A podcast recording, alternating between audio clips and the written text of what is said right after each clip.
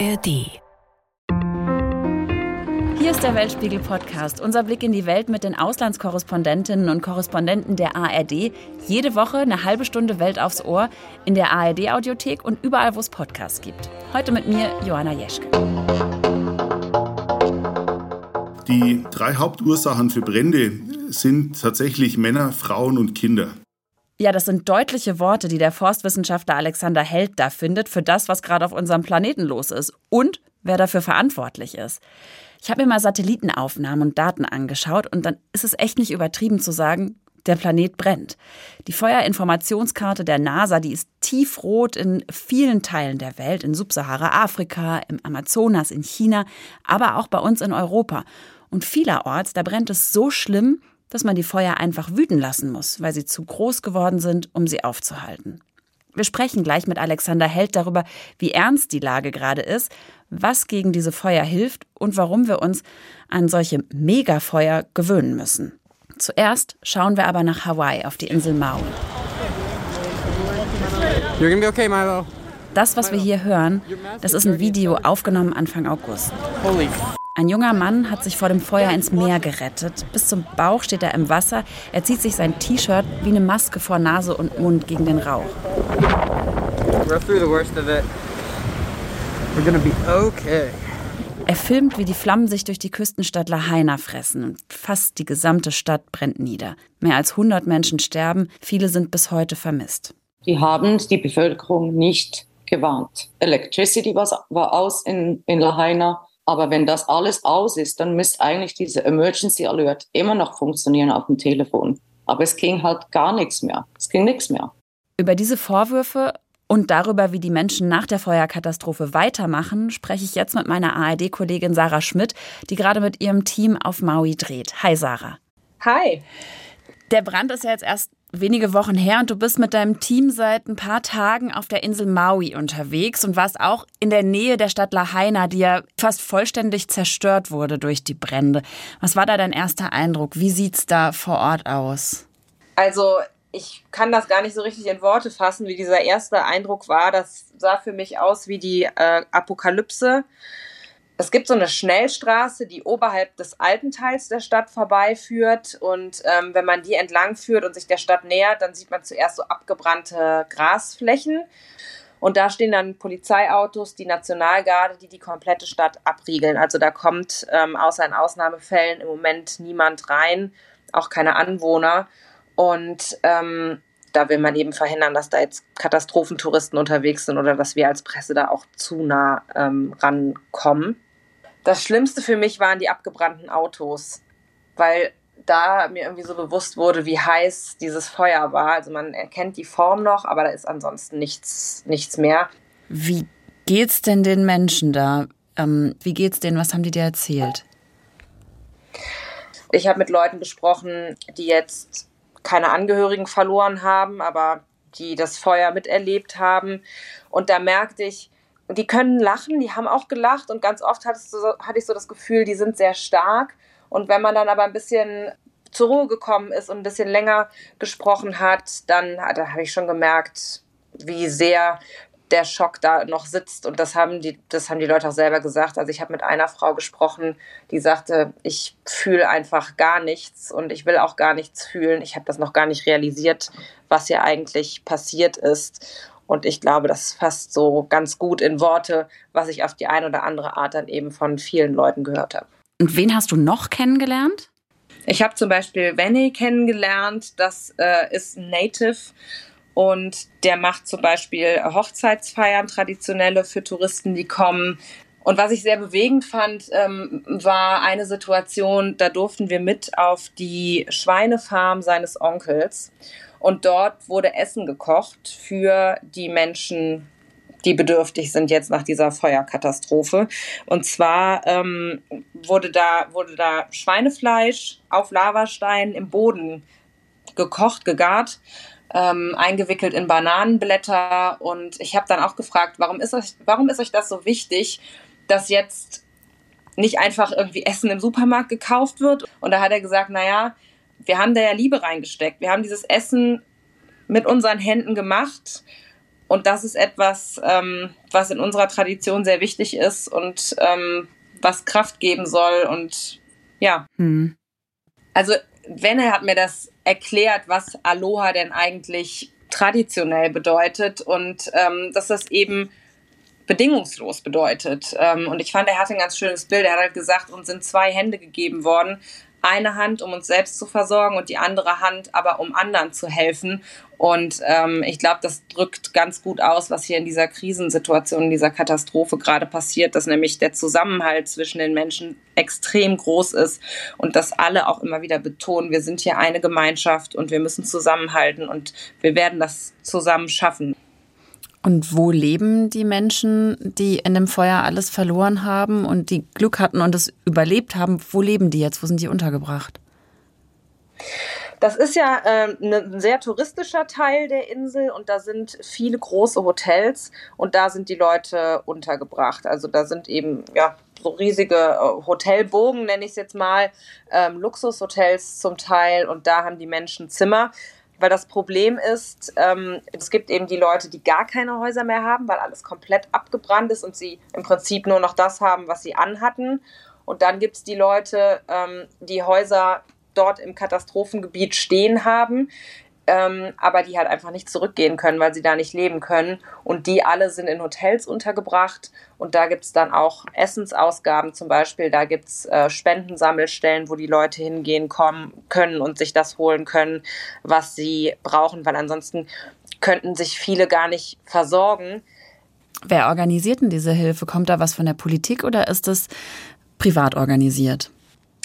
Teils, teils. Also ähm, wir haben ganz, ganz viele private Initiativen erlebt ähm, und ich, ich hatte so ein bisschen das Gefühl, das hilft den Leuten auch zu verarbeiten, ähm, dass sie einfach was zu tun haben, dass sie eine Aufgabe haben. Also so ein bisschen war der Frust äh, über die Politik da, weil ähm, mir doch einige gesagt haben, naja, das ist jetzt schon eine Zeit lang her und trotzdem haben sie das Gefühl, dass Hilfe jetzt nicht noch überall angekommen ist. Aber auch von der Politik hat es Hilfe gegeben. Also zum Beispiel gab es 700 Dollar pro Haushalt Soforthilfe ausgezahlt. Die US-Regierung hat Helfer hergeschickt und ähm, will auch Geld schicken, das in die Infrastruktur fließen soll, zum Beispiel äh, in den besseren Ausbau des Stromnetzes. Und dann sind natürlich auch Organisationen wie das Rote Kreuz zum Beispiel vor Ort, die ähm, diese großen Hilfs- und Spendensammelstellen organisieren. Hawaii ist ja für viele Menschen so ein absolutes Traumziel. Also ich kenne tatsächlich Leute, die sind dahin geflogen und haben dort ganz heimlich geheiratet. Aber Tourismus, also der Hochzeitstourismus, aber auch ganz normal, der Tourismus ist ja ein Riesenwirtschaftsfaktor. Wie ist denn die Situation jetzt? Wie gehen die Menschen damit um? Also wir waren in, ähm, in verschiedenen Urlaubsorten und ich habe oft gehört, dass die Leute, die da im Tourismus gesagt haben, die Touristen müssen bitte wiederkommen. Äh, manche haben es verglichen mit Covid und haben gesagt, die Situation, wie sie jetzt ist, ist sogar noch schlimmer als ähm, während Covid, weil im Moment der Tourismus mehr oder weniger zum Erliegen gekommen ist. Es hatte ja die Aufrufe gegeben, als das passiert ist, dass man gesagt hat, bitte keine Touristen, ähm, die Leute sollen wegbleiben, weil die Ressourcen sowieso schon knapp sind, weil man die Hotelzimmer braucht etc. Mittlerweile sind da auch die Politiker ein bisschen zurückgerudert und haben gesagt, ihr könnt wieder kommen, nur eben nicht in den Teil der Insel, wo Lahaina liegt. Und tatsächlich ist das so ein bisschen surreal. Du bist in diesem Katastrophengebiet und stehst vor dieser abgebrannten Stadt. Also man guckt aufs Meer, davor kann man noch Palmen erkennen, die aber einfach schwarz und abgebrannt sind. Diese komplette Zerstörung, die Häuser, die alle kaputt sind. Und dann fährt man noch nicht mal zehn Minuten in die eine oder andere Richtung und man steht am Traumstrand und hat das Gefühl, äh, ja, das ist irgendwie das Paradies. Und ja, da gibt es eben viele Orte, wo ähm, ganz, ganz viele Leute in mehreren Jobs zum Teil eben auch arbeiten im Tourismus und die jetzt einfach ganz, ganz große Probleme bekommen. Und ich hatte so ein bisschen das Gefühl, das ist jetzt quasi die Katastrophe nach der Katastrophe für viele Menschen, die hier auf Hawaii leben und auch für die Hawaiianer, und die eben auch gesagt haben, wir brauchen das Geld und wir brauchen die Jobs, weil nur wenn wir Geld verdienen, können wir auch denen helfen, die jetzt gar nichts mehr haben und die aber gerade einfach nicht die Kapazitäten haben zu arbeiten. Also es klingt, du glaubst nicht, dass man da jetzt grundsätzlich umsteuern wird. Naja, es gibt verschiedene Stimmen. Also es gibt die Hawaiianer, die seit Generationen ähm, hier auf den Inseln leben und die sagen, sie hoffen, das ist jetzt so ein bisschen ähm, so ein Reset für die Inseln, weg vom Massentourismus. Die sagen, wir wollen wieder dahin kommen, dass wir uns mehr an unseren Traditionen orientieren, dass wir nachhaltiger anbauen. Das ist halt auch ein Problem bei den Hilfsgütern. Ich meine, man darf ja nicht vergessen, dass Hawaii so eine Inselgruppe ist, die einfach mitten im Ozean liegt. Also von Los Angeles aus fliegt man zwischen fünf und sechs Stunden. Das meiste, das was man hier weg, ja. Das ist richtig, ja, das ist richtig weit weg. Ähm, das meiste, was man hier braucht, muss eingeflogen oder mit dem Schiff gebracht werden, was einfach teuer ist und lange dauert.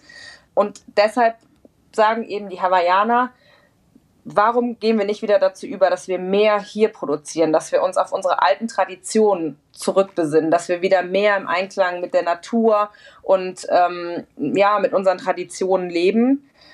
Und dann gibt es eben die Leute, die sagen, naja, aber wir leben halt vom Tourismus und jetzt zu sagen, wir möchten gern wieder zurück in die Zeit, wo wir uns selbst versorgt haben, das funktioniert einfach nicht und das ist utopisch. Hm. Lass uns doch noch mal zu den Bränden zurückkommen. Ähm, wie konnte sich denn das Feuer überhaupt so schnell und so groß ausbreiten? Also um Lahaina herum wächst viel Gras. Also es ist kein Rasen, sondern so richtige Gräser und ähm, man sieht, dass das einfach total trocken ist. Das ist nicht überall auf der Insel so. Es gibt auch Teile der Insel, die sind grün, da ist sehr viel Regen, aber gerade um Lahaina äh, herum ist es einfach trocken. Und diese Gräser, die haben wohl mit dazu beigetragen, dass sich das Feuer so schnell ausbreiten konnte. Es gibt eine Recherche der Washington Post, die haben sich Karten angeguckt, Satellitenbilder, Augenzeugenvideos, haben mit Experten gesprochen und Anwohner, interviewt. Und die sind zu dem Ergebnis gekommen, dass der Brand auf einem Stück Land ausgebrochen sein muss, um das sich niemand gekümmert hat. Also wo das Gras nicht geschnitten oder gemäht wurde. Und wenn man das gemacht hätte oder wenn man Schneisen irgendwie eingebaut hätte, ja, also mit, dann hätte das Feuer eben nicht so über diese übers Land rasen können bis bis an die Stadt hinein äh, heran und bis an die Häuser heran und das ist nicht passiert und das ist wohl einer der Gründe neben dem Wind. Hier ist ja ein Hurricane vorbeigezogen und es hat unglaublich starken Wind gegeben und dadurch sind die Funken geflogen. Das war mir auch nicht so klar. Ich stand vor der Stadt mit Blick auf die Stadt und sah rechts und links von der Straße, von so einer großen Straße, dass, da, dass es da gebrannt haben muss. Und ich habe mich immer gefragt, wie kann das sein, dass das Feuer über diese riesige Straße einfach drüber gewalzt ist? Und das lag einfach daran, ähm, dass der Wind so heftig war und die Funken einfach weit geflogen sind. Mhm. Ähm, die Untersuchungen laufen ja noch. Du hast eben schon von der Recherche erzählt. Ich glaube, der Stromanbieter soll jetzt auch verklagt werden. Was weißt du darüber? Was ist da der Stand der Dinge? Die Untersuchungen laufen noch. Insofern ist vieles Spekulation. Es gibt ja diese Vermutung, dass durch den Wind, also durch diesen Hurricane, Strommasten umgeknickt sind und dann ähm, die Stromleitung, wo eben noch Strom drauf war, äh, das Feuer entzündet haben können. Aber es gibt jetzt noch kein abschließendes Ergebnis dazu. Am Anfang haben wir eben ja einen O-Ton gehört, wo eine Bewohnerin von Maui sagt, wir sind viel zu spät gewarnt worden. Deckt sich das mit deinen Recherchen? Wurde die Gefahr wirklich unterschätzt? Ja, teils, teils. Ähm, ich habe von einer Frau gehört, die sagte, da wäre die Polizei von Haus zu Haus gelaufen und hätte eben an die Türen geklopft und hätte gesagt, ihr müsst weg, ihr müsst weg, ihr müsst weg. Aber es gibt die Kritik an der Regierung ähm, beziehungsweise an den, an den lokalen Behörden, dass eben nicht gewarnt worden ist. Und das ist ja auch zugegeben worden. Und man hat gesagt, ja, man wollte die Leute jetzt nicht verunsichern, weil normalerweise gibt es eben diese Warnungen oder die, die Testwarnungen für Tsunamis zum Beispiel. Dann kommt die Gefahr ja vom Meer und man hätte äh, Angst gehabt, dass wenn man jetzt so eine Warnung ähm, startet, dass die Leute dann tendenziell vom, weg, vom Meer weg Richtung Land rennen und dann ins Feuer rein. Aber da haben mir dann eben auch äh, Anwohner gesagt, das ist ja totaler Quatsch. Also dann, ich, ich sehe ja, wo Feuer ist und lieber einmal hören, dass irgendwas passiert und ich laufe aus meinem Haus raus, als einfach nichts mitzubekommen. Mhm. Wagst du einen Ausblick? Also wie geht es weiter für die Menschen dort und für die betroffene Region? Das ist einfach noch sehr, sehr frisch. Ich habe die Menschen gefragt, wie wünscht ihr euch denn, dass Lahaina wieder aufgebaut wird? Und mir haben alle gesagt, da haben wir einfach noch keine Kapazitäten für. Was alle gesagt haben, ist, wir möchten an dem Prozess beteiligt werden. Und das hat der Gouverneur von äh, Hawaii auch versprochen, dass die ganze Community mit einbezogen wird. Ich persönlich glaube, das wird gar nicht so einfach, weil da natürlich sehr viele verschiedene Interessen zusammenkommen. Die einen, die eben möglichst schnell ähm, wieder in den Tourismus einsteigen wollen, aber dann eben die Hawaiianer, die einfach unglaublich viel ihrer Kultur da verloren haben. Ähm, und das ist ja im Prinzip nicht ersetzbar. Wie will man das machen, wenn äh, dort alte Gebäude äh, in Flammen aufgegangen sind und einfach so ein Kulturschatz verloren gegangen ist? Hast du irgendwas erlebt, oder gesehen, wo du sagst, das macht Hoffnung?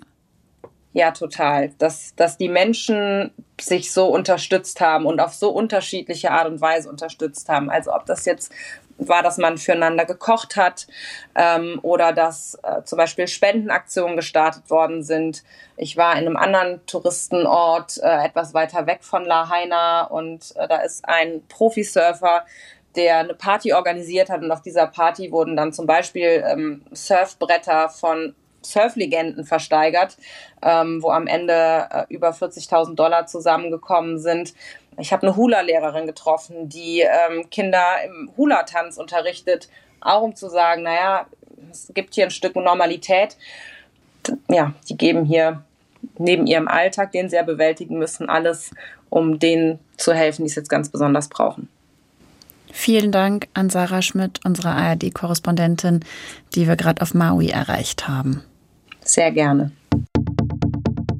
Und wir schauen jetzt mal, zoomen ein kleines bisschen raus und schauen uns an, wo brennt es eigentlich gerade überall auf der Welt. Kanada ist bekannt für seine Wälder. Dass die auch mal brennen, nichts Neues. Das gehört sogar zum Ökosystem. Aber dieses Jahr sind die Waldbrände besonders schlimm.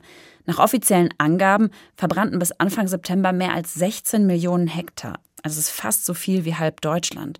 Der Rauch, der zog sogar bis nach New York. Im Juni war da alles orange verschleiert.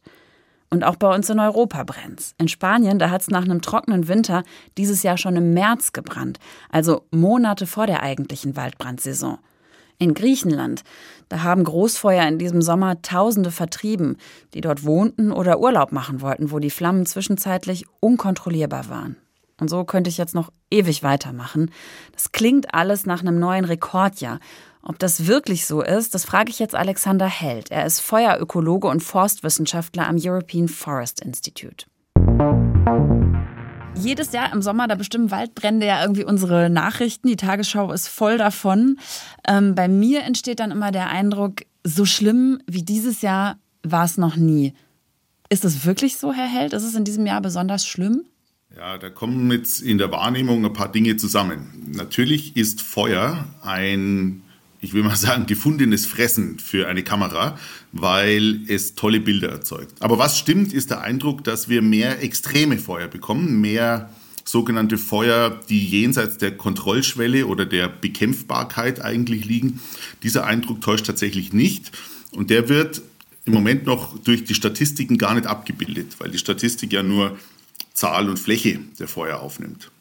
Lassen Sie uns gerade noch mal bei Zahl und Fläche vielleicht bleiben. Wie ist denn die Lage in Europa, aber auch weltweit? Wie viel Fläche brennt? Können Sie das so zusammenfassen? Also bis 2018 hätte ich gesagt, die Waldbrandstatistik zeigt eigentlich leicht nach unten. Die Waldbrandfläche wird kleiner. In den letzten Jahren war sehr viel Bewegung in dieser Statistik und äh, der, der Trend im Moment geht hin, okay, wir haben nicht unbedingt mehr Feuer, aber größere Feuer intensivere Feuer, unkontrollierbarere Feuer, Feuer mit viel mehr Schadpotenzial. Also tatsächlich diese Beobachtung, Feuer werden sehr schnell sehr groß und brennen sehr heiß.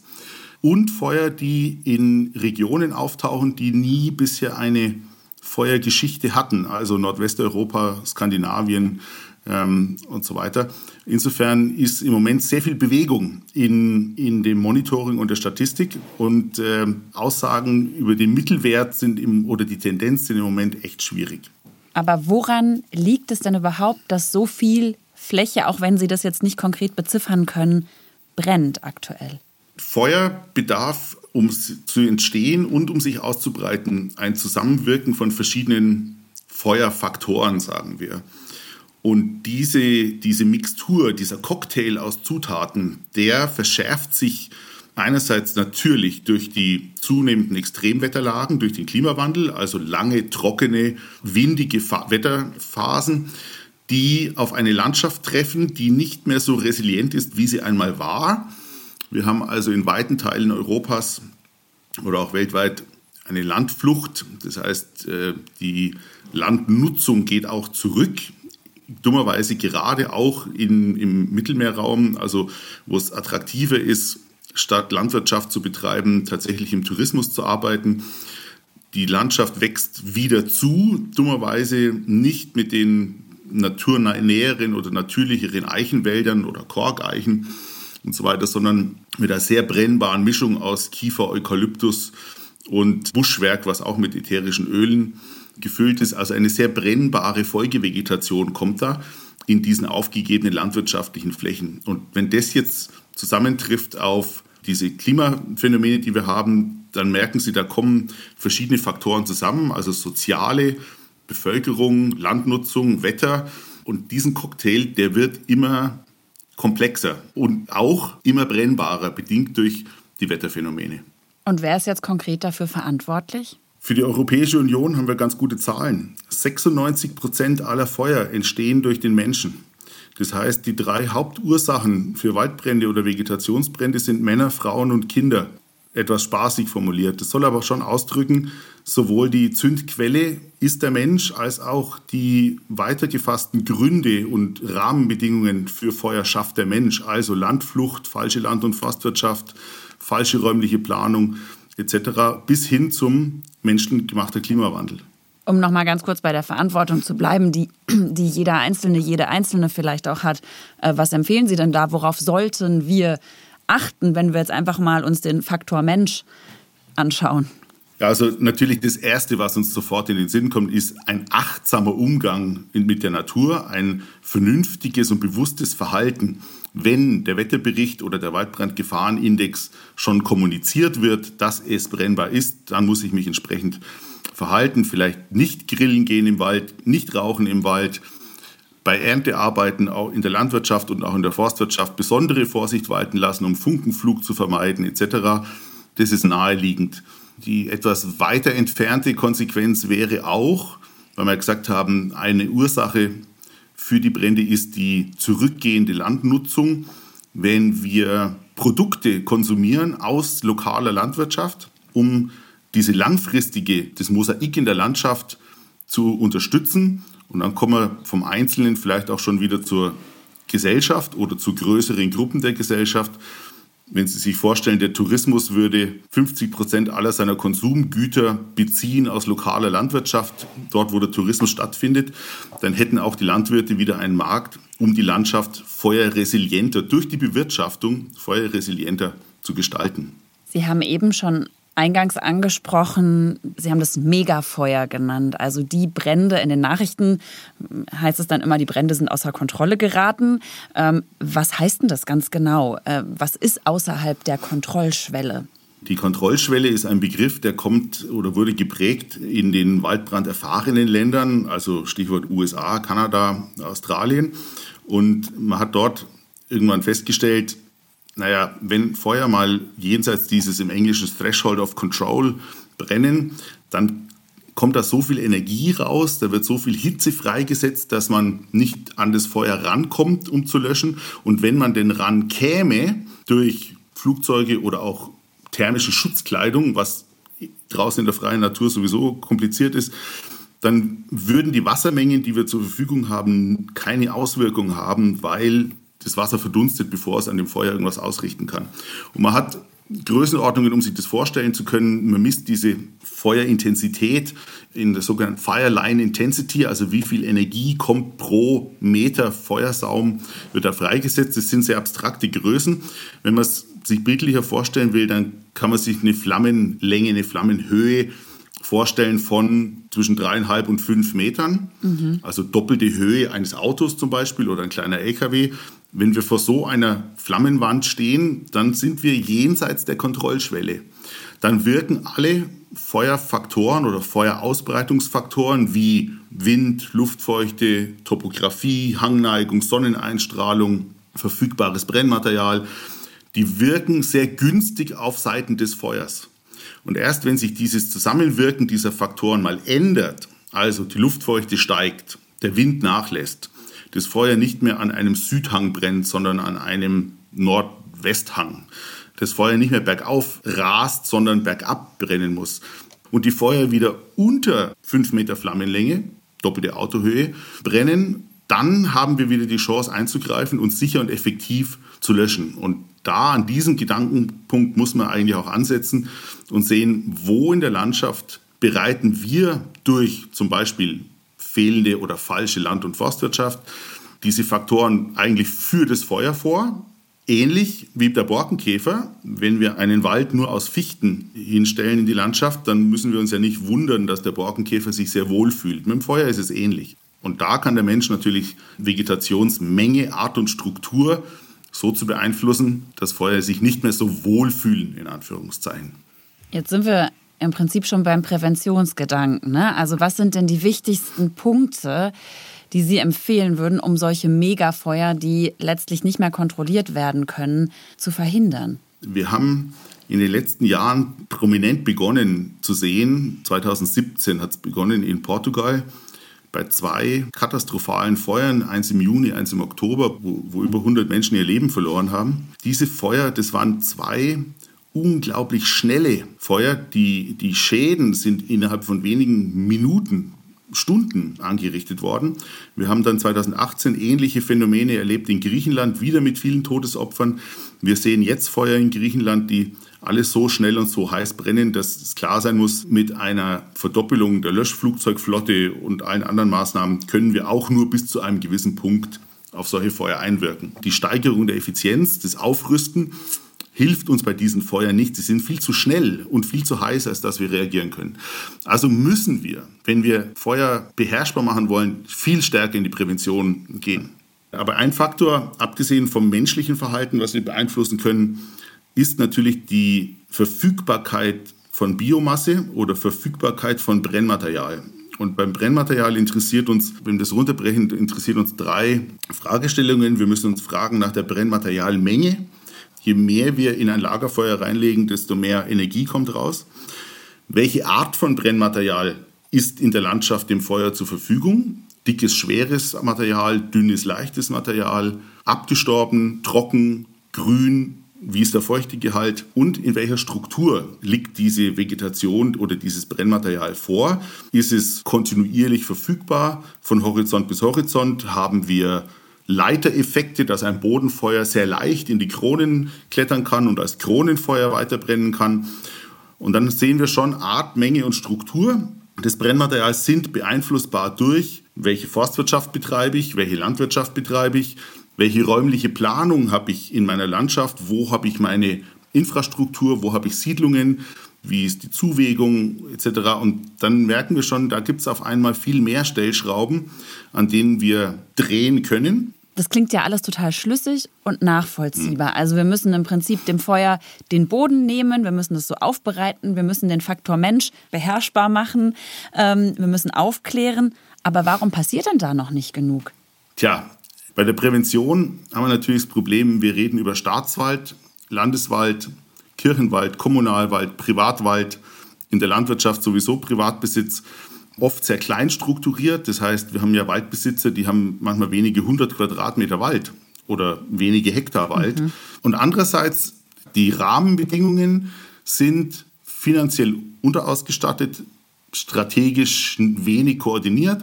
Eigentlich müsste die Formulierung sein, für jeden Euro, den wir investieren in die nötige weitere Ausrüstung und Ausbildung der Feuerwehr, geben wir auch einen Euro in den Präventionstopf. In dem Wissen, dass jeder Euro in der Prävention sich als Mehrfaches bezahlt macht wenn es dann zum Einsatz kommt und wir Einsatzkosten auch sparen und vor allem auch die Sicherheit der Einsatzkräfte erhöhen und die Schlagfähigkeit und Effizienz der Bekämpfung wird auch erhöht.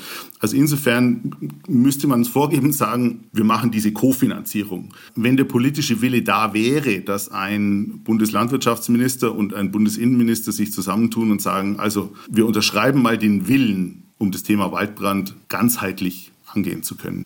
Es entstehen bei den riesigen Feuern, die wir sehen, ja auch riesige Mengen an CO2. Kann man beziffern, wie viel das ist ungefähr? Ja, es, es gibt tatsächlich eine globale Initiative, die sich genau mit der Frage beschäftigt, wie viel nicht nur CO2, auch CH4, äh, Feinstaubpartikel, andere Emissionen, die die Waldbrände produzieren, werden jedes Jahr durch Waldbrände erzeugt. Wir können also schon einschätzen, in einem normalen Jahr sind, also in einem ohne Extremfeuer, in einem normalen Waldbrandjahr gibt es zum Beispiel Zahlen aus Italien, da tragen die Emissionen aus Vegetationsbränden sind circa 4,9, sagen wir rund 5 Prozent des gesamten CO2-Ausstoßes von Italien zum Beispiel. Dieses Jahr, wenn Sie Kanada nehmen, Kanada emittiert ohne Waldbrände, also nur äh, durch die Industrie und durch die fossilen Energieträger, die verbrannt werden, muss ich jetzt vielleicht ein bisschen äh, lügen, 600 Millionen Tonnen CO2. Die Waldbrände dieses Jahr, die brennen ja immer noch, aber was wir bisher an Daten haben, sind ungefähr die Hälfte davon, 300 Millionen Tonnen. Das sind also schon, wenn, das, wenn wir so Extremwetterlagen Allein haben, durch die Waldbrände, nochmal die allein, Hälfte dessen, was ja. Kanada ansonsten emittiert. Ja, dieses Jahr, weil es wahnsinnige Waldbrände sind, dieses Jahr ganz enorm. Werden da denn nicht gleichzeitig, wenn solche Mengen CO2 entstehen, zusätzlich zu dem, was ein Land ja sonst emittiert, werden da nicht alle Klimaschutzbemühungen in anderen Bereichen einfach zunichte gemacht? Dieser Vergleich drängt sich auf. Naja, schaut mal, was die Waldbrände jetzt verursachen an Abgasen. Da kann ich ja noch lange Auto fahren. Ne? Ähm, da muss man sehr aufpassen. Was jetzt freigesetzt wird durch die Brände, ist Kohlenstoff aus dem Jetzt. Bäume, die neu nachwachsen, binden diesen Kohlenstoff wieder. Genauso wie wenn der Baum im Wald umfällt, verrottet und CO2 freisetzt. Dieses wird wieder gebunden im neuen Wald. Natürlich müssen wir dafür Sorge tragen, dass neuer Wald wächst. Klimabemühungen zielen ja nicht auf das Jetzt Kohlenstoff und den Kohlenstoffkreislauf der Wälder ähm, ab, sondern Klimaschutz zielt ab auf die Verringerung der CO2-Emissionen aus der Verbrennung fossiler Brennstoffe, Gas, Kohle, Öl. Und insofern haben die zwei Diskussionen nichts miteinander zu tun oder sollten scharf voneinander getrennt werden, um nicht die Waldbrände jetzt als Ausrede zu nehmen, im Klimaschutz nachzulassen.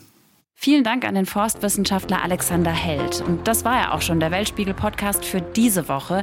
Wenn euch die Folge gefallen hat, dann lasst uns doch einen positiven Kommentar da, liked uns, schreibt uns, was euch gefallen hat oder was auch vielleicht nicht. Ihr erreicht uns auf unserem Weltspiegel Instagram-Kanal oder ihr schreibt uns eine gute alte Mail an weltspiegel.digital.ard.de. Jetzt habe ich noch einen kleinen Podcast-Tipp für euch. Hört mal rein in unsere Sonder-Miniserie Inside Russland. In dieser Woche geht es da um die Frage, warum gibt es eigentlich in Russland so wenig hörbare Kritik am Krieg gegen die Ukraine? Und das, obwohl ja Zehntausende russische Soldaten nicht zurückgekommen sind aus ihrem Einsatz in der Ukraine. Darüber sprechen die KorrespondentInnen aus dem ARD-Studio Moskau diese Woche. Inside Russland findet ihr im Feed des Weltspiegel Podcast, in der ARD Audiothek und überall, wo es Podcasts gibt. Redaktion für diese Folge, diesen Weltspiegel Podcast, hatte Steffi Fetz. Redaktionsschluss war der 6. September 2023. Ich bin Johanna Jeschke.